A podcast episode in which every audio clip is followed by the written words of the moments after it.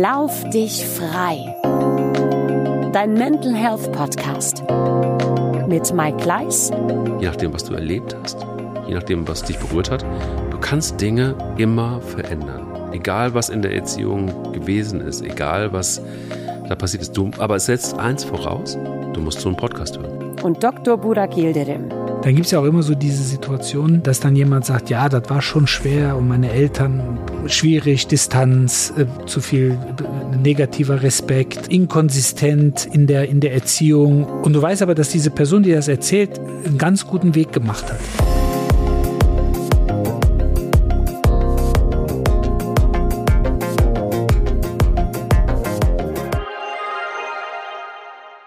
Ich weiß nicht, lieber Borak, wie du so erzogen worden bist äh, und was dir so mitgegeben wurde auf deinem Weg. Ähm, darüber werden wir heute sprechen. Und wir werden auch darüber sprechen, ja, was eigentlich Erziehung alles so machen kann. Und das ist einiges, oder? Guten Tag erstmal.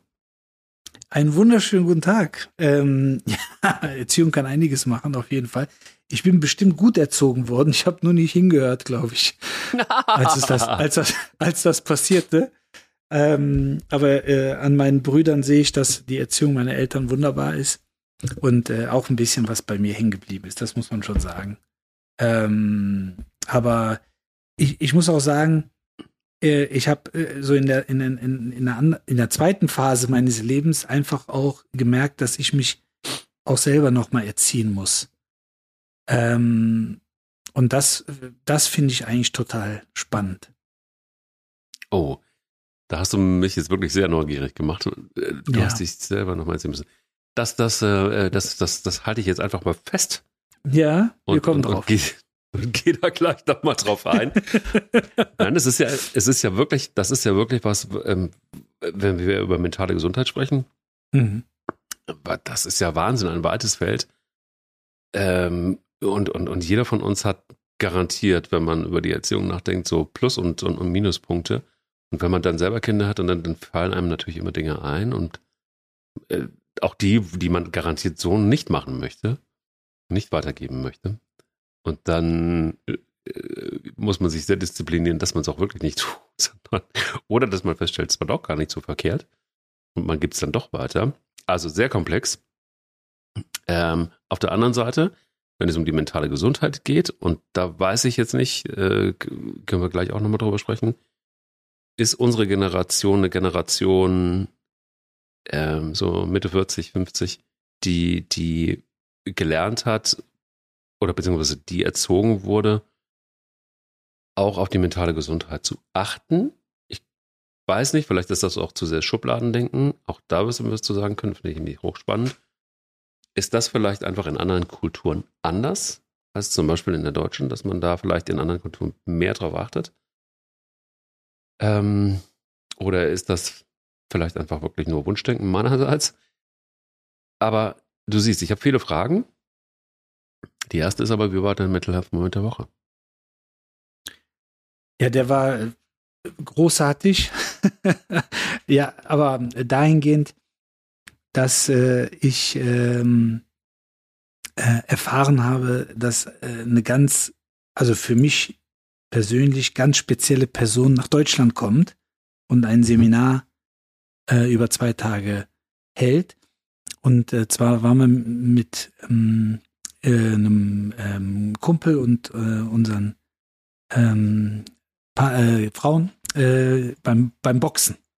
Äh, das erste Mal war ich beim Live-Boxen, muss ich sagen. Es war es war spannend. Also ich bin, früher habe ich ne, diese klassischen Kämpfe, äh, Mike Tyson, da bin ich sogar nachts für aufgestanden, dass sich nie gelohnt hat, weil der Kerl hat in der ersten Runde alle weggemobbt. Äh, in der ja. Regel. Ähm, äh, und auch die, die Klitschko-Kämpfe und so weiter und Henry Maske, äh, dann auch auf Videos damals äh, Muhammad Ali-Kämpfe. Äh, aber ich war noch nie live bei einem Boxkampf. Da haben wir, haben wir das auf Einladung. Wir haben einen Boxer, der an dem Abend gekämpft hat, in der Praxis betreut. Der hat seinen Gegner dann auch in der ersten Runde direkt äh, äh niedergewalzt. Äh, hatte sich also für den Kampf nicht gelohnt, weil es äh, ratzfatz ging, aber es gab dann auch einen Titelkampf ähm, der für mich sehr beeindruckend war, ähm, weil beide Boxer ähm, einen Gürtel hatten, einen Titel hatten. Es war ein Vereinigungskampf sozusagen. Und ging über zwölf Runden. Die haben aber so Gas gegeben in den ersten zwei, drei Runden, dass ich zum Kumpel gesagt habe, äh, er ist Physiotherapeut, sag ich, die halten das niemals durch. Und einer ist dann wirklich äh, fünfmal niedergeschlagen worden, fünfmal auf die Bretter gegangen, immer wieder aufgestanden und die haben wirklich über zehn Runden sich bekämpft, äh, also unglaublich mit einer Intensität. Äh, das war wirklich sehr beeindruckend. Und dann beim, in der zehnten Runde, beim fünften Niederschlag, hat dann der Ringrichter abgebrochen. Ähm, und äh, was vielleicht auch ganz gut war, ähm, weil der eine hat wirklich einstecken müssen ohne Ende. Und äh, aber nicht das war der Mental Health Moment der Woche, sondern äh, bei, in dem Gespräch äh, mit meinem Kumpel, wir kamen dann äh, auf Seminare und dann habe ich ihm gesagt, ja, ich war vor kurzem bei einem Seminar X und so weiter und so fort. Und äh, da sagt er, ja, und äh, der äh, Robert Kiyosaki kommt ja nach Deutschland. Und ich so, äh, auf gar keinen Fall. Ich komme gleich, wer Robert Kiyosaki ist, der ein oder andere. Wollte gerade sagen, genau. Äh, mhm. wird, wird nicht wissen, wer das ist. Und äh, da sagte er, nee, nee, doch, doch, ich habe das gesehen. Und dann hatte das äh, über Nacht noch, wir sind spät abends zurück und dann hat er das gegoogelt, hat mir das rübergeschickt, dass er am 4. und 5. November Robert Kiyosaki in Deutschland ist. Und jetzt muss man dazu sagen, ich habe es ja vorhin kurz angesprochen, dass ich im Laufe meiner, meines Lebens äh, irgendwann gemerkt habe, dass ich mich auch nochmal selbst erziehen muss. Ähm, und da helfen natürlich Bücher unter anderem, dass man mal so in Ratgeber, in Biografien und so weiter reinschneit. Und ich habe ein Buch gelesen, und jeder kennt das sicherlich, wo man sagt, ja, was ist denn dein Lieblingsbuch? Oh, keine Ahnung. Die sind alle, ich habe so viele gelesen, die sind alle super. Aber es gibt ein Buch, so das Buch, wo man hinterher sagt, boah, das ist es. Also es hat auf jeden Fall etwas bewirkt. Entweder hat man eine neue Liebe dadurch entdeckt oder man hat äh, den Weg zum Sport gefunden oder zur Meditation oder zum Glauben. Und ähm, aber mir hat das die Augen geöffnet äh, hinsichtlich, wie man beispielsweise, äh, also wie man über über die Finanzkultur nachdenken kann, über Investitionskultur. Und dieser junge Mann hier, ähm, ich zeige dir das, du kannst es ja sehen, das ist Robert Kiyosaki. Und er hat ein Buch geschrieben, das heißt Rich Dad, Poor Dad. Und das ist ein Buch, ähm, was man, was man meiner Meinung nach lesen muss, um einfach einen Perspektivwechsel vollziehen zu können. Ob man den dann hinterher mag, für richtig hält oder das spielt keine Rolle. Aber einfach mal, wie man immer so schön sagt, es gibt ja diesen schönen Satz, ja, wir, wir haben jeden Stein mal umgedreht in der Analyse. Fakt ist aber, dass man die Steine nicht umdreht, sondern man hebt sie nur an und guckt unter den Stein, aber man guckt nicht auf die Fläche des Steins, die man umdreht und äh, ob da was kleben könnte. Und ähm, und dieses Buch, das hat äh, also das hat ähm, ein gewisses eine gewisse Form des Denkens bei mir so verändert, ähm, dass das äh, für, für mich und meine Familie nochmal in eine ganz andere Richtung gegangen ist. Also gerade wenn man über Vermögensaufbau, über Investitionen nachdenkt. Und ähm, ich habe immer wieder verfolgt, wie der über Jahre Seminare gegeben hat. Meistens irgendwo auf der Welt, äh, wo es dann schwierig war, äh, auch hinzugehen. Und äh, fand das jetzt, der ist knapp, knapp Ende 70 mittlerweile. Oh. Und kommt quasi mit der ganzen Armada, also mit der ganzen Entourage, mit seinem Steuerberater, mit seinem äh, Börsenberater, Immobilienberater und so weiter und so fort nach Deutschland, macht zwei Tage dort ein Seminar, Investitionsseminar. Und äh, da muss ich sagen, das hat, äh, das hat bei mir so das Herz einmal, einmal jubeln lassen, dass ich mich natürlich sofort angemeldet habe.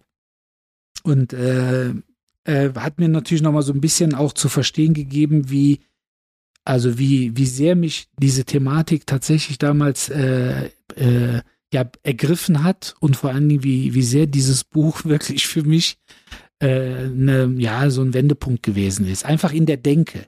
Ne? Und auch nur für einen bestimmten Bereich, nicht in der gesamten Denke. Ne? Also medizinisch hat der Kerl nichts zu bieten. Äh, und äh, deshalb äh, ging es einfach nur in diese Richtung. Und das fand mhm. ich, ja, hat, hat, äh, hat auf jeden Fall, wie sagt man so schön, meine Woche geprägt.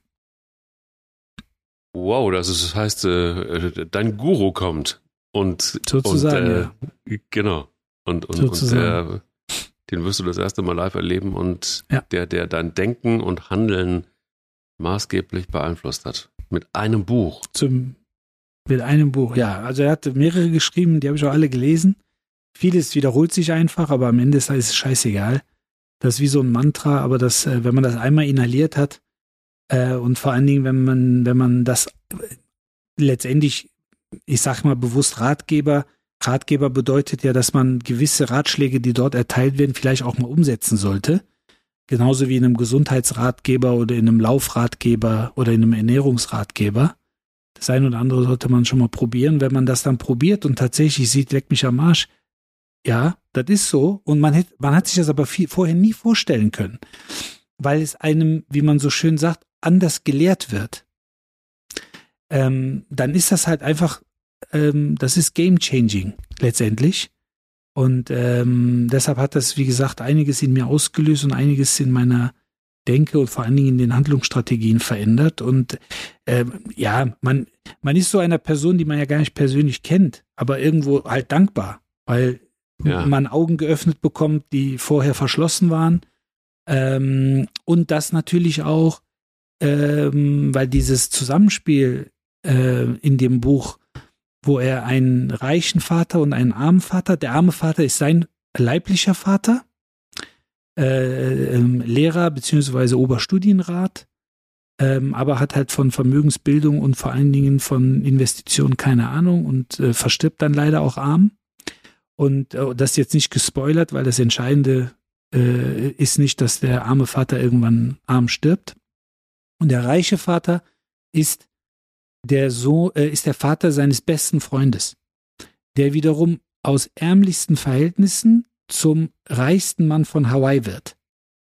Und äh, ihm sozusagen, also seinem Sohn und äh, Robert Kiyosaki beibringt, wie die beiden das auch schaffen können. Und äh, ja, und äh, also eine Form der Erziehung, wenn man so will.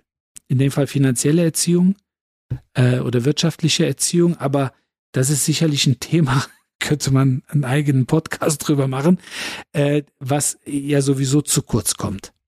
Speziell in mhm. Deutschland muss man sagen. Also es gibt andere Länder, wenn man sich damit beschäftigt, dann, dann und tief darin eintaucht, dann sieht man diese Unterschiede.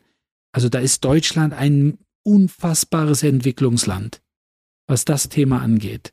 Und da sind mhm. andere Länder anders und weit führend äh, und ähm, ja, deshalb, wie gesagt, war das für mich, äh, ja, ich habe mich einfach sehr gefreut und freue mich natürlich auf das Seminar. Wann ist es soweit? 4. 5. November in Stuttgart. In Stuttgart. Ja, dann muss man eine große Liebe äh, empfinden, wenn man nach Stuttgart fährt. Aber ja, ähm, auf jeden Fall. Ich, ja. auf jeden Fall, ja. Ja. Liebe Stuttgarter, tut mir leid. Also es ist äh, nichts gegen eure Stadt, aber ich habe hab da selber gelebt. Also ich weiß, weiß Bescheid. Ähm, schöner Moment. Bei mir war es war es ein, ein, ein trauriger und irgendwie auch ein schöner Moment. Hat auch was mit Erziehung zu tun.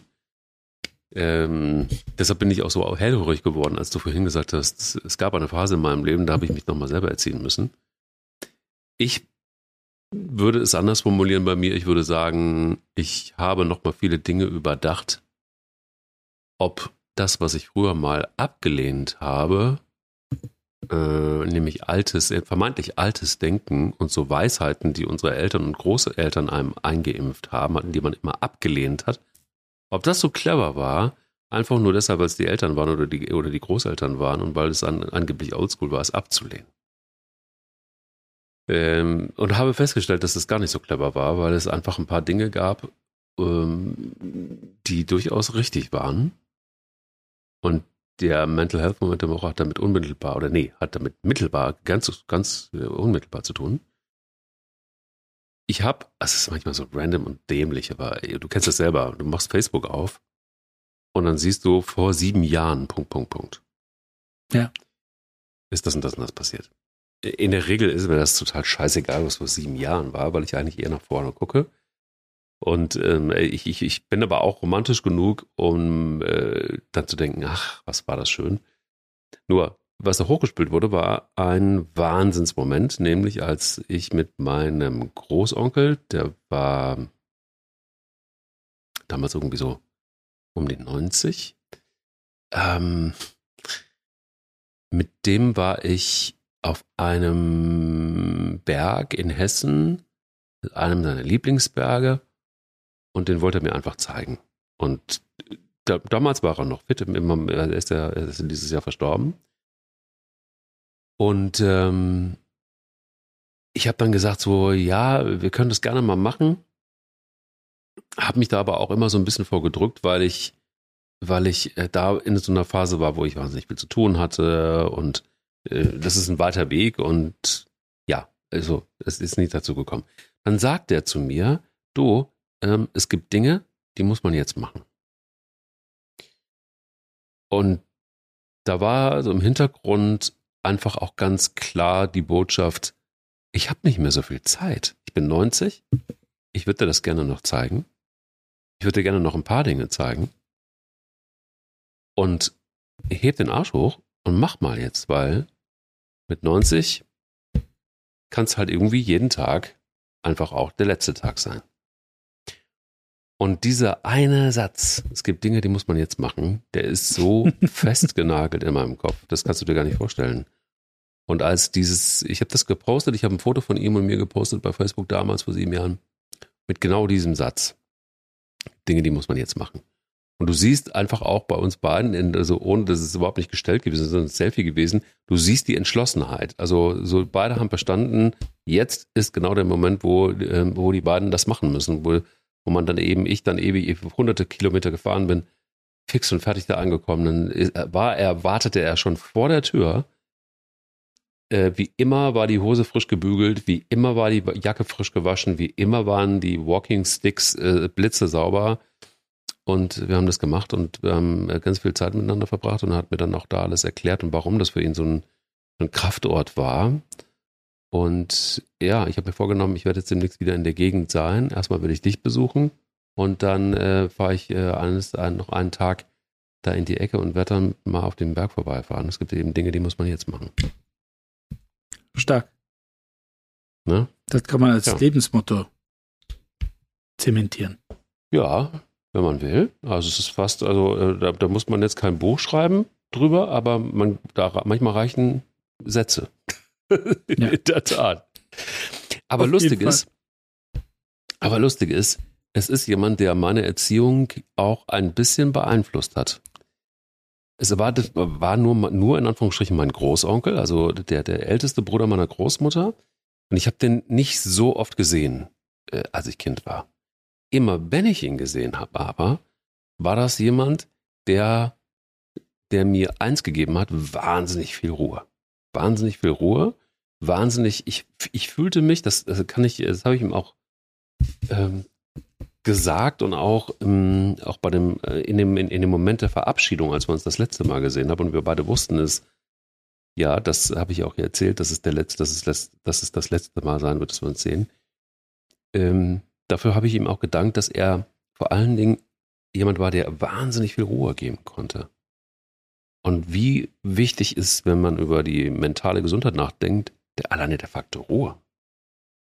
Also das war jemand, der, der äh, meine innere Ruhe massiv gefördert hat, ohne dass er das wollte, wahrscheinlich, ja, ohne dass er das äh, wichtig für mich jetzt gefunden hätte, ohne dass er mir aufgeschrieben hätte, also Regel Nummer eins, lerne es auswendig ist, du musst deinem Körper Ruhe gönnen. So, das war einfach überhaupt nicht der Fall.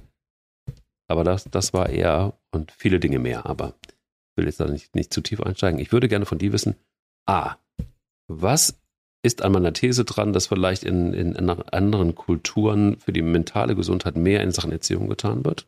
Stimmt das? Ja oder nein? B, wie bist du erzogen worden? Was hast du mitgenommen? Und warum musstest du dich irgendwann nochmal selbst erziehen? Viele Fragen. Ich bin sehr gespannt. Ich fange mal mit der zweiten an. Hm? weil das dann immer so, weil ich da denke ich besser aufbauen kann.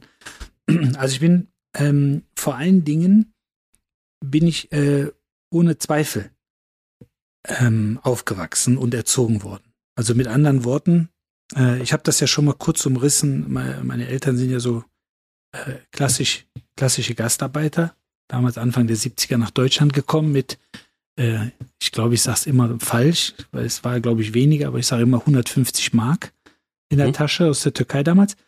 Und ähm, hatten wenig oder hatten nichts, je nachdem, haben sich gut was aufgebaut, drei Kinder in die Welt gesetzt.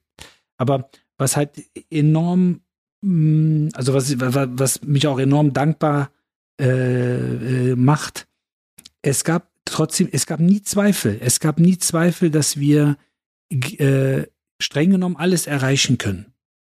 Ähm, schulisch, karrieretechnisch, sportlich, menschlich sowieso. Und ähm, das hat uns, ich denke, da kann ich auch für meine Brüder sprechen, das hat uns eigentlich immer beflügelt, weil wir wussten, dass wir dann eben auch mal Fehler machen dürfen und wir wussten, dass wir auch mal auf die Fresse fallen durften auch mal auf die Fresse gekriegt haben. Ich sage es jetzt mal bewusst, meistens verbal. Und ähm, das, das, wie sagt man so schön, das macht was äh, mit dir. Wenn du ein Kind bist, wenn du heranwächst äh, und du, du, du spürst keine Widerstände. Die Widerstände kommen. Also spätestens in der Schule, alle, alle ja. spätestens in der Schule kommen die Widerstände, weil du wirst du wirst eigentlich synchronisiert mit allen anderen. Du wirst stereotypisiert. Ne? Also es gibt Notenspiegel und es gibt Punkte. Hast du so und so viele Punkte, kriegst du so und so diese Note. Und dann hat der Gustav einen Punkt mehr und die Annette einen Punkt weniger. Und ähm, das heißt, diese Widerstände kommen und du irgendwann nimmst du auch den einen oder anderen Widerstand wahr. Ich habe das ja mal in einer Folge an meinem Werdegang skizziert. Als ich in der Grundschule war, hieß es, ihr dass ich es nicht aufs Gymnasium schaffen könnte. Als ich im Gymnasium war, hieß es, ich kann das Abitur nicht schaffen. Als ich das Abitur geschafft habe, hieß es, was will er denn studieren? Medizin? Nein, das kann er nicht. Dann habe ich Medizin studiert äh, und, und, und. Also eigentlich Widerstände gab es genug, aber nie für meine Eltern. Weil die haben immer gesagt, ja, wenn sie das so sehen, die waren noch nie wütend oder so. Ne? Die haben immer einfach, ja, das ist halt so. Die sehen das halt so. Aber wir sehen das nicht so. Und ich wusste natürlich irgendwann, also woher nehmen sich die, meine Eltern das Recht zu sagen, dass man alles erreichen kann, wenn sie ja letztendlich irgendwo in Anführungsstrichen gedeckelt waren? Also wie gesagt, wenig finanzielle Möglichkeiten, schnell Arbeit finden. Zu dem Zeitpunkt gab es ja Arbeit zuhauf. Mhm. Und aber dann letztendlich in dem Moment, wo die Arbeit gefunden war und das erste, zweite, dritte Kind äh, da war, eins haben sie leider verloren, ähm, war aber Ende. Also es war Ende. Die, also die wussten, okay, wir werden jetzt nicht noch mal ein zweites Studium machen nebenbei und wir werden jetzt nicht noch mal äh, ähm, äh, noch mal äh, äh, Raketenantriebswissenschaften studieren, was auch immer. Und äh, haben aber uns immer das Gefühl gegeben, ihr könnt alles erreichen. Und das war für mich total spannend, dass jemand, der ja im Grunde für sich gesagt hat, so bis hierhin und nicht weiter, dir aber das Gefühl vermittelt, du kannst alles erreichen. Also woher, wo, wir, die haben ja keine Erfahrung eigentlich. Nur die Erfahrung, die sie selber gemacht haben, nämlich mit kaum was in ein fremdes Land zu kommen, kaum was in der Tasche und kaum ein paar Wörter in der äh, äh entsprechenden Sprache im Mund, arbeiten sich hoch und sagen, ihr könnt aber viel, viel mehr erreichen als wir. Mhm. Und das war, das ist groß. Also das ist eigentlich gerade, wenn man es auch jetzt um, in die heutige Zeit transportiert, ja das ist unfassbar groß. Und, ähm, und das ist auch etwas, ne, ich, wir können, meine Frau und ich, wir können natürlich unseren Kindern äh, einfach mehr bieten, als wir damals geboten bekommen haben. Aber was wir denen eben nicht aufzeigen können, weil sie müssen es wollen, sie müssen es selber erleben, ist eben, dass sie auch alles erreichen können. Und äh, unsere Kinder kriegen die gleichen Widerstände vor allen Dingen in den Schulen, einfach von der Denke der Schule, nicht von den Personen unbedingt. Es geht nicht um die Lehrer oder Lehrerinnen. Es geht einfach um die Denke, die in den Schulen transportiert wird. Ähm, dass die Widerstände die gleichen sind, die wir damals hatten. Und ich glaube, mhm. dass in 30 Jahren oder 40 Jahren wahrscheinlich die immer noch die gleichen Widerstände da sind.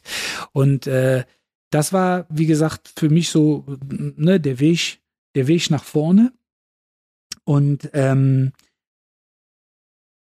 ich denke, dass dieses Thema Zweifel haben, dass das einfach auch aktuell sehr umwog ist, weil wir zweifeln an vielem. Wir zweifeln an der Politik, wir zweifeln an der Gesellschaft, wir zweifeln an der Wirtschaft, wir zweifeln am Frieden, wir zweifeln an den Mitmenschen.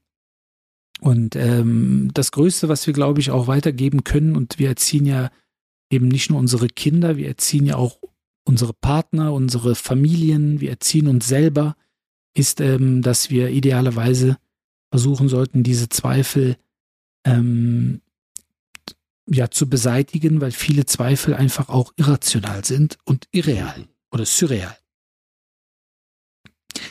Ich mache mal kurz trotzdem Stopp, weil ich glaube, du kannst auch noch das ein oder andere mit einwerfen, dann gehen wir auf die anderen Fragen nochmal ein.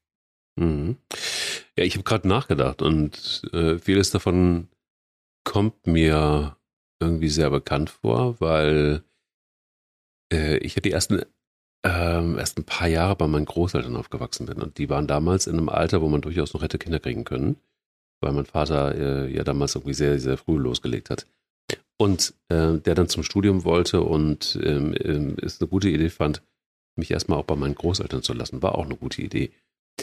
Er sagte aber auch immer, dass ich grundsätzlich anders erzogen worden bin als er. Ähm, er sagte nämlich, ähm, es war eine andere Zeit und du durftest mehr, du, du wurdest anders gefördert, ähm, du, äh, es war eine andere ähm, Form der, der Körperlichkeit zwischen äh, meinen Eltern, deinen Großeltern und dir. Und ähm, sagte, das war wunderschön, es war ganz, ganz toll, das zu sehen. Und, ähm, und, und ich konnte das lange Zeit überhaupt nicht nachvollziehen. Ich habe dann nachgedacht und dann so an Beispielen mich da so entlang gehangelt. Und äh, was auffällig war, und deshalb musste ich ein paar Mal schmunzeln, schmunzeln äh, bei dem, was du gesagt hast, es war immer eine positive Form der Erziehung. Also es, es waren wenig Verbote da, sondern es war mehr ein Fördern von, also mir wurde, wurde, wurde wahnsinnig zugehört ähm, man, hat sich beschäftigt mit den Dingen, mit denen ich dann irgendwie so schon als, als Kind zu strugglen hatte oder und ich wurde massiv gefördert. Also die, die Stärken wurden gestärkt und das war was, was ich immer geschätzt habe. Es war nie so, dass, ähm, obwohl meine Großmutter eigentlich eher so ein Bedenkenträger war oder ein ängstlicher Mensch, die hat das äh, in meinem Fall immer so auf die Seite gepackt und hat eigentlich immer mich auch machen lassen, Dinge machen lassen und auch wenn ich dann irgendwie damit mal baden gegangen bin, ähm, äh, hat sich trotzdem ausgehalten. Großer, großer Unterschied ähm, in der Erziehung zum Beispiel, äh, was meinen Vater betrifft, der ist da ganz anders erzogen worden. Und deshalb war ich da auch immer, immer wahnsinnig dankbar für. Also die Freiheiten, die ich hatte, die Förderung, die ich erfahren habe, die positive Art und Weise an Dinge ranzugehen, das wurde mir einfach mitgegeben. Und das hat mich, glaube ich, einfach fürs, fürs Leben stark gemacht am Ende. Und diese ganzen Bedenkenträger, die ich auch äh, im Freundeskreis hatte auf Elternseite, das war für mich immer total fremd. Und war auch für mich, fand, war, fand ich wahnsinnig anstrengend und auch von Verboten geprägt und, und so weiter. Also ich fand's, fand's, äh, fand's scheußlich streckenweise. Und ähm, dann fiel mir ein, als du gerade eben so ein bisschen erzählt hast, dass wir, glaube ich, in Deutschland mal, wir waren mal weiter. Wir waren mal an einem Punkt, wo wir gesagt haben, ähm, das ist noch gar nicht so lange her übrigens, rührte so ein bisschen auch aus den 70er Jahren raus, kriegen das alles ganz gut hin. Wir schaffen das. Wir, äh, Satz, den Angela Merkel da geprägt hat. Ähm, wir, wir, wir, wir werden Dinge schon gut hinkriegen. Wir werden Dinge auch bewegen können. Wir ähm, haben den Blick nach vorne und so weiter. Das war alles sehr Aufbruch, das war alles sehr, und so sind Kinder auch groß geworden und haben das mitgenommen und auch diese positive Grundstimmung und Energie, das wofür dieses Land, wofür Deutschland stand, ähm, wurde weitergegeben und damit, davon habe auch ich, glaube ich, massiv profitiert. Guck mal jetzt um dich rum. Da ist nichts mehr übrig. Also, oder wenig. Es sind immer Nörgeleien, egal wo du hinhörst. Egal welches Medienformat du aufmachst, das ist negativ, negativ, negativ, negativ. Egal, ähm, wo du hinhörst, viele Menschen haben Sorgen, haben ähm, teilweise auch zu Recht, aber viele nörgeln auch einfach und sind unzufrieden und so weiter. Wo ich dachte, mir so, schon so oft, da waren wir mal an einem anderen Punkt. Und ein letztes, ich habe vor nicht allzu langer Zeit, äh, zwei Wochen her oder so, habe ich, äh, ich hoffe, ich hoffe, Dad, das ist in Ordnung, dass ich jetzt hier in diesem Podcast erzähle, weil es sehr privat ist. Ähm, wenn nicht, dann darfst du, dann darfst du ähm, mich auf die Seite nehmen und darfst mir einen Einlauf äh, äh, verpassen. Alles in Ordnung, aber es, ist, es muss auch mal raus, weil es mich wirklich berührt hat. Und zwar ist mir immer wieder aufgefallen, ich glaube, ich habe das schon mal im Podcast so, so ein bisschen erzählt, dass immer dann, wenn mein Vater ähm, ähm, meine Tochter gesehen hat, dann hast du gemerkt, dass eine gewisse Traurigkeit und Emotionalität zum, zum, zum Vorschein kam. Und ähm, auch das ein oder andere Mal ähm, rollte mal auch eine kleine Träne. Natürlich wissen wir beide jetzt, du und ich, dass auch kleine Kinder sowas natürlich einfach auch mal auslösen können, weil es einfach auch rührend ist, wie, wie sie sich verhalten. Und irgendwann in einem WhatsApp-Audio-Battle äh, sagte er dann, sagte er dann einen Satz, den ich ganz krass finde. Äh, bis heute lässt er mich nicht, lässt er mich los, nicht los. Und sagte, naja, weißt du, vielleicht ist es auch so. Ich hatte ja die ersten Jahre, und jetzt kommt der Bogen auch wieder, die ersten Jahre nicht so viel von dir, weil ich wollte unbedingt studieren. Ich war so ein bisschen im Zwiespalt habe dich dann bei meinen Eltern gelassen. Äh, war eine gute Entscheidung. Ich war ja auch, auch da. Aber ich habe auch viele Sachen nicht machen können. Und das, die sind mir abgegangen. Jetzt sehe ich aber, wie du mit deiner Tochter umgehst. Und ich finde es so wunderbar, wie du mit ihr umgehst. Ich wäre, glaube ich, genauso mit dir gerne umgegangen, hätte ich die Möglichkeit dazu gehabt. Und das tut mir irgendwie auch leid, dass ich diese, diese, diese, diese Möglichkeit nicht hatte. Und jetzt kommt's. Und durch, dadurch, dass ich sehe, wie du mit dir umgehst, heilt etwas. Nämlich das, was ich äh, ein Stück weit versäumt habe. Und das fand ich einen ganz, ganz krassen Satz. Und da ist, hat, glaube ich, auch so ein bisschen auch zu meinem Vorschlag geführt für das Thema heute, mhm. weil ich glaube, dass je nachdem, was du versäumt hast, je nachdem, was du erlebt hast, je nachdem, was du, was dich berührt hat, du kannst Dinge immer verändern. Egal, was in der Erziehung gewesen ist, egal, was da passiert ist. Du, aber es setzt eins voraus. Du musst so einen Podcast hören. Nein, du musst dich damit auseinandersetzen. du musst dich damit auseinandersetzen immer wieder. Ne? Und vielleicht äh, komme ich da jetzt auch wieder die, mit, der, mit der Brücke um die Ecke. Ähm, äh, wie, wie, wie, zu der, zu der glaube, dritten Frage, warum musstest du dich neu erfinden oder selbst nochmal erziehen irgendwann auf der Strecke? Das passt ja ganz gut dahin, ne? wenn man sich immer wieder damit beschäftigt und nachjustiert, hat man die Chance, auch was zu verändern. Ja, ich möchte noch eins äh, kurz noch äh, einschieben, bevor wir zu der Selbsterziehung kam, äh, kommen. Ähm, es gibt ja auch oft die, also es ist ja immer wieder schön, sich so ein bisschen mit seiner seiner Herkunft und eben mit seiner Familie zu beschäftigen, mal innezuhalten, auch ruhig mal das ein oder andere aufploppen zu lassen, entweder äh, bei Facebook äh, oder selber mal so ein bisschen zu kramen. Ich finde auch ganz nett manchmal, wenn dann das ähm, Smartphone auf einmal so eine Bilderkollektion ja. mhm. schickt. ja. Total spooky, aber ja. irgendwie geil. Ja. Irgendwie geil. Und, und auf einmal hier, was weiß ich hier, Sommer, Sommer 2018. ja. Dann mit einer Musik ja. untermalt und auf einmal bap, bap, bap, guckst du da rein, denkst du, das gibt's ja. gar nicht. Ne? Ach, und dann erinnerst du dich und aber äh, worauf ich eigentlich hinaus wollte, ist, wenn man sich so ein bisschen mit seiner Familienchronik und äh, wo komme ich her, wo will ich hin beschäftigt, dann gibt's ja auch immer so diese Situationen, äh, dass dann jemand sagt, ja, das war schon schwer und meine Eltern schwierig, Distanz, äh, zu viel, zu viel äh, negativer Respekt, äh, äh, inkonsistent in der in der Erziehung und äh, ähm, und du weißt aber, dass diese Person, die das erzählt, einen ganz guten Weg gemacht hat. Also menschlich, vielleicht auch ähm, sportlich oder auch äh, wirtschaftlich und beruflich. Und es wird aber trotzdem immer so erzählt nach dem Motto, oh, ich hatte es eigentlich schon schwer. Die Frage ist natürlich auch da, ähm, war diese Erziehung oder diese Form der Erziehung nicht vielleicht genau das an Antrieb, was benötigt wurde, um zu dem zu werden, was man dann gew äh, geworden ist. Also mit anderen Worten, wäre wär man vielleicht irgendwo so ein bisschen ähm, Luschi-mäßig gewesen, wenn man überbehütet gewesen wäre. Also war es vielleicht irgendwo eine gewisse Erfahrung, äh, aus der man sich selber äh, ja, gestellt hat und gesagt hat, ja, das ne, sind zwar meine Eltern, aber ich wollte, ich werde nie so sein wie die. Also die Variante gibt es auch, das muss man schon klar sagen. Aber ich finde einfach, dass äh, egal welcher Einfluss äh, äh, geltend gemacht wird, ähm, dass man mit diesen Einflüssen einfach leben muss und vor allen Dingen die aber eben so kanalisieren muss für sich und Entscheidungen treffen muss, andere Wege zu beschreiten, wenn man der Meinung ist, dass die Wege nicht ausreichend sind. Und ich habe es ja vorhin gesagt, ich äh, denke, dass ich ein sehr, sehr schönes, großes, prall gefülltes Care-Paket mitbekommen habe.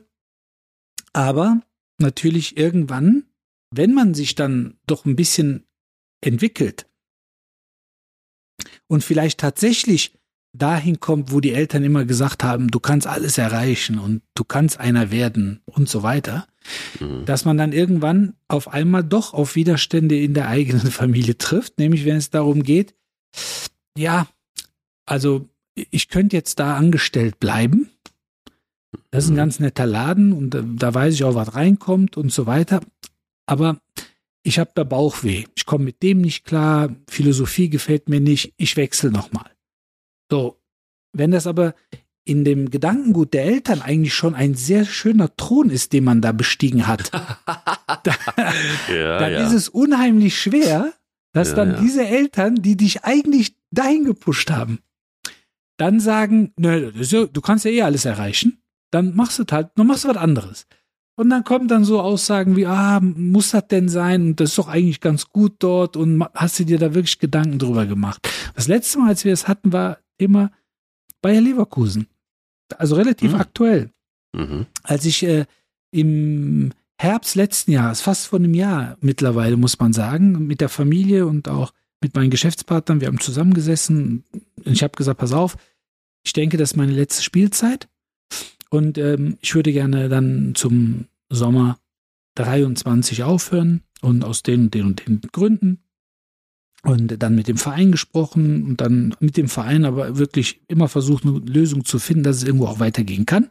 Aber irgendwann war, haben wir halt gemerkt, ähm, das muss reichen. Unser Geschäftsführer fand ich ganz witzig, ist mir vor kurzem nochmal eingefallen, der sagte da so in dem, ich sag jetzt mal fast so finalen Gespräch, ja, aber du willst doch eigentlich nicht aufhören. Und dann habe ich gesagt, hör mal, äh, ich mache das seit 27 Jahren.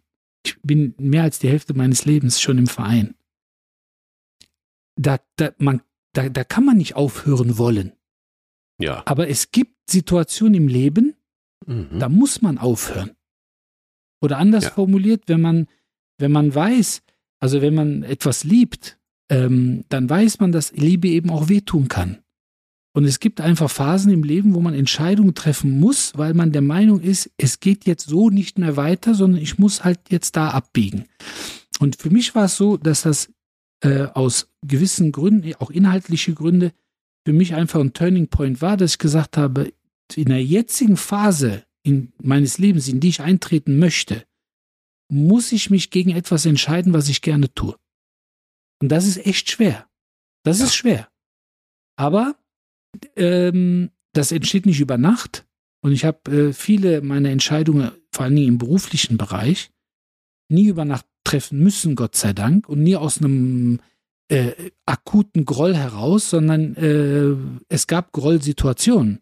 Aber ich konnte das immer so, auch professionell, auch mit meinen Geschäftspartnern und äh, ähm, Kollegen immer so lösen, dass man sich äh, professionell verhalten hat, das sauber geklärt hat und dem dann einen Ausstiegszeitpunkt gefunden hat. Und äh, und wenn man dann merkt, ah, Moment, da ist ja, da sind ja auf einmal Widerstände, die man gar nicht erwartet, weil man eine Entscheidung treffen möchte, die man für richtig hält, dann ist die Frage, lässt man dann Zweifel zu? Und äh, wie ich es vorhin gesagt habe, Zweifeln und Grübeln, teilweise über Dinge, wo man sich eigentlich sicher ist, dass man sie machen sollte. Also Thema Selbstwirksamkeit. Wir hatten das mal in einer in einer anderen Thematik äh, umrissen. Also die Überzeugung, dass man schwierige Situationen und Herausforderungen aus eigener Kraft bewältigen kann. Also wenn man sich dessen bewusst ist, dann ist eigentlich jede Entscheidung prinzipiell erstmal richtig. Auch wenn man auf die Nase fliegt, weil dann musste man diese Erfahrung machen. Und ähm, aber die, der Weg zur Selbstwirksamkeit, egal ob man jetzt schon erwachsen ist oder Kinder heranzieht, der geht halt wirklich nur darüber, äh, jemanden zu motivieren, ähm, frei von Zweifeln auch irgendwo groß werden zu lassen. Ähm, und dann aber, selbst wenn man merkt, dass auf von rechts, links, oben, unten das ein oder andere an Zweifel und Widerstand geäußert wird, trotzdem diese Wege einzuschlagen. Und äh, ich glaube, das ist auch eine gewisse Form der ähm, konsistenten Erziehung. Und wenn man sie nicht genießt von seinen Erziehungsberechtigten, ähm, dann muss man versuchen, sich selber zu erziehen. Mhm. Und da kommt jetzt der Punkt, warum hast du den Weg gewählt und hast äh, äh, dich nochmal selber erzogen? Wie kam das zustande? Ja, weil ich der Meinung war, dass ich damit für mich, für meine Pläne, für meine, äh, nennen wir es mal Visionen von mir aus, ähm, dass das ähm, der richtige Weg ist, dass ich ähm, nochmal Wege einschlagen muss, die mir zwar mitgegeben worden sind, aber ähm, mich irgendwo trotzdem blockieren. Ah, also nehmen wir das Thema mhm. ähm, okay. auch Investitionen. Ähm, was, was wir vorhin mal kurz angeschnitten haben, auch mit, mit äh, Kiyosaki. Äh, es ist so, dass meine Eltern auch Investitionen getätigt haben, aber so ein bisschen aus dem Bauch raus. So, dann hat das nicht funktioniert und dann hieß es, um, hm, halt dann lieber zurückhalten. Das hat nicht funktioniert. Ne? Wir haben, das haben wir schon mal probiert und da haben wir Verluste erlitten, das ist nix. Mhm. Und äh, ich habe das ja schon mal in einem anderen Zusammenhang, wenn ich Kundengespräch habe und jemand sagt, ich habe äh, schon mal Physiotherapie gemacht äh, oder ich habe schon mal Chirotherapie gemacht, das bringt alles nichts. Und ich sagte ja dann immer, ich habe schon mal eine 5 in Philosophie gehabt wenn ich dann die Schule abgebrochen hätte, dann wäre nicht, mhm. dann wäre nicht der Prachtkerl aus mir geworden, den Sie hier sehen. Mhm. Und genauso ist dann eben auch mit diesen Entscheidungen, die man trifft, dass man sagt, ich möchte mal einen Weg gehen in einen Bereich, den ich nicht kenne, mich da aber reinarbeiten. Du hattest es auch in der letzten Folge nochmal kurz umrissen, dass man auch mal gewisse Dinge ausprobieren sollte. Ähm, aber eben auch mit der Gefahr, dass es wehtun kann. Aber wenn man ein kalkulierbares Risiko eingeht, und ich finde, Erziehung, Kinder kriegen ist auch ein kalkuliertes Risiko. Also eigentlich ist ein hohes Risiko. In vielerlei ja. Hinsicht. Weil man Verantwortung für jemanden hat, der sich vor allen Dingen unmittelbar nach Geburt nicht selber retten könnte. Und ähm, das ist, finde ich, schon ein großes Risiko oder eine große Verantwortung oder eben eine große Aufgabe. Und ähm, dann ist es natürlich auch so, dass man sich als Elternteil oder als Erziehungsberechtigter, ich bleibe mal dabei, um das Wort Erziehung immer mal wieder mit reinzubringen, natürlich auch dahingehend erziehen muss, dass man unter einem unheimlichen äußerlichen Druck steht, nämlich einem medialen Druck, einem gesellschaftlichen Druck, einem Erwartungsdruck, der einem aber vielleicht gar nicht behagt. Und da Entscheidungen zu treffen, Kindern was mit auf den Weg zu geben oder sich selber was auf den Weg zu geben, das ist schon schwierig. Und wenn man bedenkt, gerade wir beide sind ja im Informationszeitalter groß geworden. Unsere Eltern eventuell noch, je nachdem wie alt sie sind und deren Eltern sowieso dem Industriezeitalter. War ein bisschen anders. Da gab es andere Medien, da gab es auch andere Werte meiner Meinung nach. Heute werden die Werte fast äh, häufig durch die Medien gemacht. Und, ähm, und wir haben aber eben die Situation, dass wir Medien haben, wo man ja schon auch überlegen muss, kann man dem Ganzen trauen? Es gibt eine Untersuchung ähm, von der Universität Zürich, die haben Probanden Tweets gezeigt. Und zwar Tweets, die von ähm, Personen, also physischen, lebenden, echten Personen äh, verfasst wurden und Tweets von KI. Also künstliche Intelligenz oder wie ich gerne sage, auch kreative Intelligenz. Und diese Probanden waren nicht in der Lage zu unterscheiden, was ist künstlich und was ist menschlich. Und äh, letztendlich muss man ja auch sagen, wenn man sich die Nachrichtenlage anguckt oder anhört, ist es auch nicht einfach zu unterscheiden, wer ist böse und wer ist gut. Und äh, da einen Weg zu finden, vor allen Dingen ähm, und auf das Thema Mediennutzung, glaube ich, müssen wir bei der Thematik auch nochmal kommen, wenn es um Erziehung geht, ähm, da einen Weg zu finden, ähm, für sich zu entscheiden, nee, das ist es, das sind meine Werte, die möchte ich weitergeben, auch wenn das nicht Mainstream ist. Das ist schon, das ist schon anstrengend manchmal, weil manchmal möchte man auch einfach nur laufen lassen. Ja, also ich, ich denke, was du da so angeschnitten hast, egal ob das das Beispiel äh, Bayer Leverkusen war oder Investitionen, wo man einfach nochmal drüber nachdenken muss, war das ein richtiger Weg? Oder aber äh, muss ich den Weg anders gehen? Und ist es so, dass ich mich vielleicht einfach auch nochmal ein Stück weit selbst erziehen muss im Sinne von, mh, mm, es ist zwar in mir drin, dass meine Eltern mir gesagt haben, wenn du einmal diesen, diesen Thron bestiegen hast, da gehst du dann nie wieder runter, weil sonst landest, landest du eher unter der Brücke.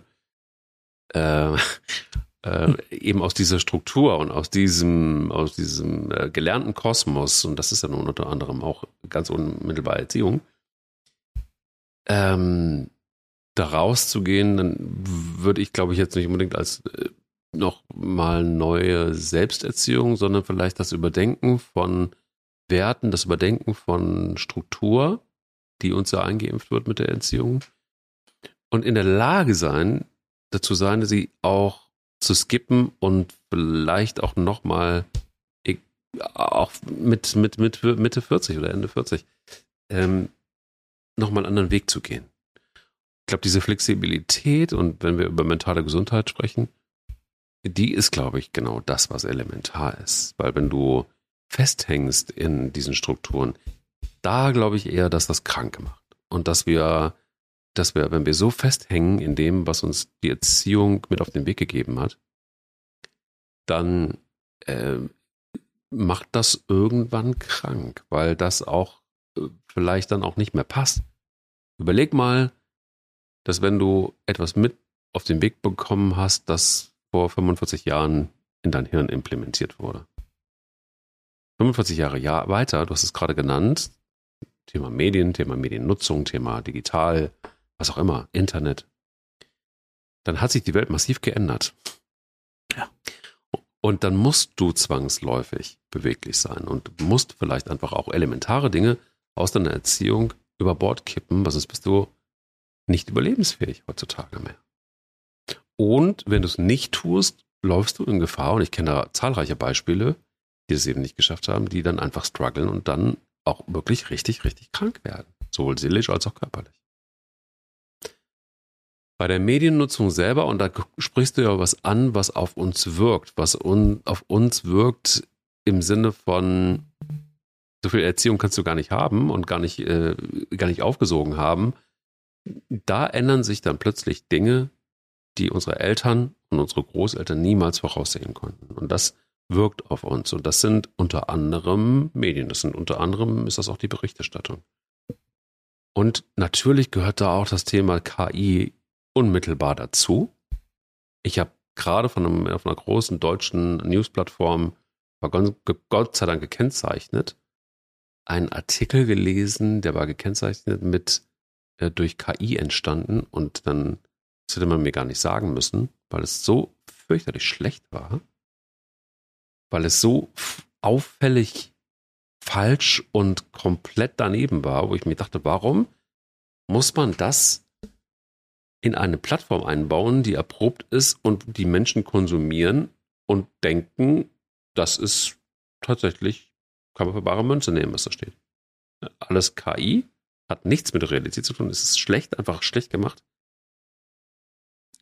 Und das sorgt natürlich dafür, und das finde ich das Schlimme, dass kein Vertrauen oder immer weniger Vertrauen da ist. Ja. In Medien. Und das sorgt dafür, ich habe jetzt gerade vor, gerade heute oder was gestern oder hatte ich, bin nicht sicher, hat Paul Ronsheimer eine, einen Kommentar geschrieben. Jetzt ist Paul Ronsheimer stellvertretender Chefredakteur der Bild. Muss aber dazu sagen, ich halte groß, er ist Journalist des Jahres letztes Jahr, glaube ich, geworden. Das, ja, ich glaube, letztes Jahr. Völlig zu Recht, weil Paul Ronsheimer dahin geht, wo Krieg ist. Immer und immer schon. Und versucht, da zu berichten. Er ist quasi so eine eigene Insel bei Bild. Er hat eigentlich viel zu viel Qualität für Bild. Macht jetzt auch, glaube ich, übergreifend bei Welt irgendwie auch noch mit. Ähm, eigentlich viel zu gut für dieses Medium, müsste eigentlich bei, bei, beim Spiegel stattfinden. Er schrieb einen Kommentar und sagte und schrieb eine Schande, das war die Zeile, für den Journalismus. Und hat dann das Beispiel gebracht, dass große Qualitätsmedien geschrieben haben, dass ein ähm, Krankenhaus, glaube ich, krieg's nicht mehr ganz zusammen, ein Krankenhaus in Israel komplett zerstört wurde ähm, durch die, nee, ja, glaube in Israel, äh, ja doch, in Israel zerstört wurde durch die Hamas. Ähm, und zwar wurde angegeben, laut Hamas. Das heißt, die haben die Quelle nicht überprüft, ob die Quelle stimmt oder nicht. Es gab dann Anzeichen, dass die Hamas selber dieses Krankenhaus ähm, ähm, äh, tatsächlich kaputt geschossen haben. Haben aber behauptet, es war ganz anders. Also es war eine total wirre Geschichte. Und Ronsheimer war plötzlich auf der Spur und sagte, Leute, ihr könnt doch nicht nur, wenn ihr eine, nur eine Quelle habt. Und das ist jetzt ausgerechnet auch noch die Hamas dann könnt ihr das nicht als Beispiel nehmen. Ihr braucht mindestens immer Zweitquellen. Das gehört zum Journalismus mit dazu. Und ihr müsst also überprüfen, ob es valide ist. Hat es dieses Krankenhaus überhaupt gegeben? Gibt es das überhaupt? Also es gab sehr, sehr viele Fragen und er hat, er ist dahin gegangen, wo es eigentlich weh tut und deshalb komme ich da drauf, weil es eigentlich im Grunde genommen total ungestützt war. Weil niemand richtig wusste, ist das die Wahrheit? Und trotzdem haben aber sogenannte Qualitätsmedien sich dieses Thema genommen und haben nur die Quelle Hamas angegeben. Mhm. Unglaublich eigentlich. Warum erzähle ich das alles? Weil ich fest davon überzeugt bin, dass Erziehung auch unter anderem ist, Dinge zu überprüfen und auf Wahrheitsgehalt zu überprüfen und nicht einfach nur sich eine Meinung anzuhören sondern zu versuchen zu reflektieren und zu versuchen, auch mal allumfassend Themen, Alltagsthemen, Sorgen und so weiter, mal allumfassend zu beleuchten und nicht nur einfach mal irgendwas aufzuschnappen, zu nehmen und äh, das für bare Münze zu nehmen. Und äh, das ist, glaube ich, einfach was, was, was natürlich durch die, durch die Digitalisierung und durch die Geschwindigkeit der Medien, ähm, vor allen Dingen dann, wenn jetzt auch Print mehr und mehr stirbt, also das heißt, die ja. Medien werden ja noch schneller. ähm, das ist ein Stück weit verloren gegangen. Ja, und die, Frage, die Problematik ist ja, dass Kinder, deshalb habe ich es vorhin nochmal kurz mit der Mediennutzung angesprochen, ähm, sind natürlich in dieser Welt, der digitalen Welt ungeschützt. Also es gibt, es gibt ja äh, gerade im Bereich der sozialen Medien, da gibt es ja keine Filter. Also wenn jetzt ein ähm, verdienter Journalist sagt, ähm, nee, ich kann mal angenommen, ich kann diese Story nicht drucken, weil wir haben nur eine Quelle und die ist auch nicht verlässlich. Wir brauchen mindestens eine zweite unabhängige Quelle, dann ehrt ihn das ja. Aber im Grunde muss man auch fairerweise sagen, ist der Journalismus heutzutage, zumindest ich, ich als Konsument äh, sage das jetzt, ne? nicht als Fachmann, kann ich gar nicht, ich bin kein Fachmann für Journalismus. Aber da geht es ja einfach um Geschwindigkeit. Es geht ja einfach darum, die Meldung kommt rein, woher auch immer, und einfach mal raus. Wir können ja hinterher immer noch das Ding so umschreiben, dass es nicht so gewesen ist. Oder dementieren. Es interessiert noch keinen. Der Schaden ist angerichtet. Und das Problem ist nur, dass natürlich es gibt keinen Filter. Es gibt keinen Schutz für Kinder und Jugendliche in den sozialen Medien. Die leben in einer analogen Welt, die leben in einer digitalen Welt. Und als Elternteil hm, sollte man natürlich idealerweise in beiden Welten irgendwo vertreten sein. Das heißt natürlich nicht, dass man die ganze Zeit alles filtern muss und kann auch, aber ich glaube, dass es halt wichtig ist, äh, in der analogen Welt mit den Kindern an einem Tisch zu sitzen, ohne Medien, über gewisse Dinge einfach zu sprechen, gewisse Dinge zu thematisieren, zu hören, was wird in der Schule erzählt, was erzählen deine Freunde, ist das Thema, nehmen, nehmen wir ne, Ukraine, Russland, ähm, Palästina, Israel, sind das Themen? Ne? Wird über die deutsche Nationalmannschaft geschimpft oder lobt man die? Und, und, und. Also da ist es, glaube ich, wichtig, dass man sich einfach für diese Welt natürlich mit interessiert, ähm, aber eben versucht, dieses fast schon Desinformations, äh, diesen Desinformationsgeist äh, über Fake News, dass man da versucht, einfach Einhalt zu gebieten. Und ähm, es ist immer noch spannend zu sehen, ähm, wie so verschiedene Institutionen zum Beispiel das Thema Mediennutzung äh, empfehlen. Also wir haben immer noch so im Vorschulalter maximal 30 Minuten pro Tag, im Schulalter 60 bis 90 pro Tag.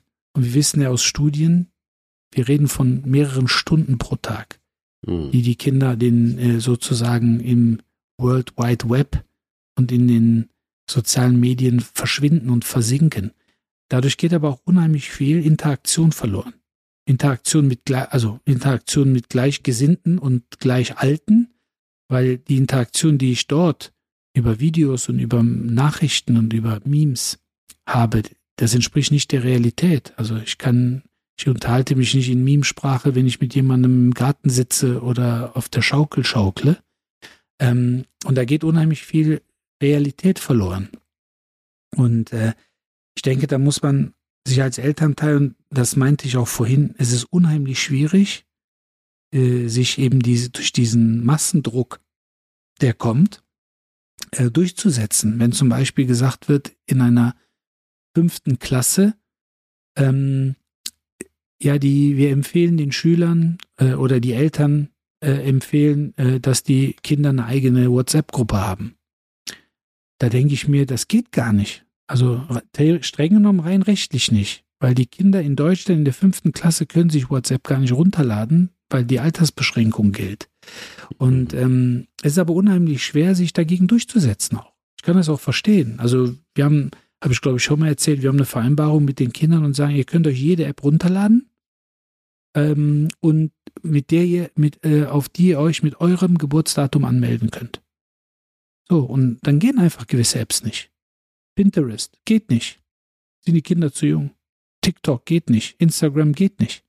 Aber in dem Moment, wo du eine Vereinbarung triffst und das Kind, so, also ist unsere Erfahrung, ne? ich rede nur hier von unseren missratenen mhm. Kindern, äh, in dem Moment, wo du eine Vereinbarung triffst, hebst du dieses Kind auf Augenhöhe, meiner Meinung nach. Und in dem Moment, wo es nicht funktioniert, und, das, und die Erfahrung haben wir gemacht mit zahlreichen Apps, da wurde gesagt, das geht nicht. Und dann haben wir immer gesagt, ja, aber du weißt doch, wie die Regel lautet.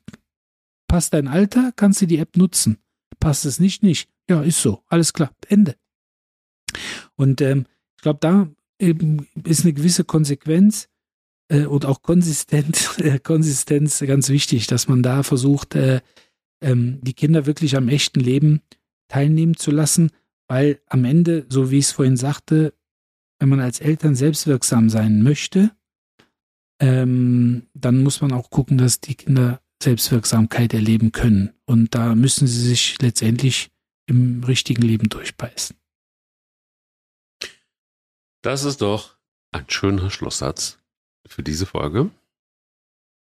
Und ähm, das Durchbeißen heißt ja nicht, dass äh, sie das alles ganz alleine machen müssen, sondern da ist ja auch dann hoffentlich immer mal jemand in der Nähe, der dann auch äh, mitbeißen kann oder sagt, hey, das ist vielleicht jetzt irgendwie auch gar nicht notwendig, dass ich da weiter durchzubeißen, lass mal gut sein. Ähm, gehört ja dann auch mit dazu. Borak, vielen Dank für, für heute. Ich bin sehr, sehr gespannt, was wir äh, nächste Woche aushacken. Das wissen wir noch gar nicht so richtig. Da müssen wir noch drüber nachdenken. Ähm, und äh, ich werde mich jetzt selbst erziehen. Und ich habe das in der letzten Folge auch schon gesagt. Wir nehmen abends auf. Ich werde jetzt tatsächlich eine Stunde früher schlafen gehen, um vielleicht äh, mein, mein äh, Schlafdefizit, das ich habe, oder mein Stresslevel etwas nach unten zu führen.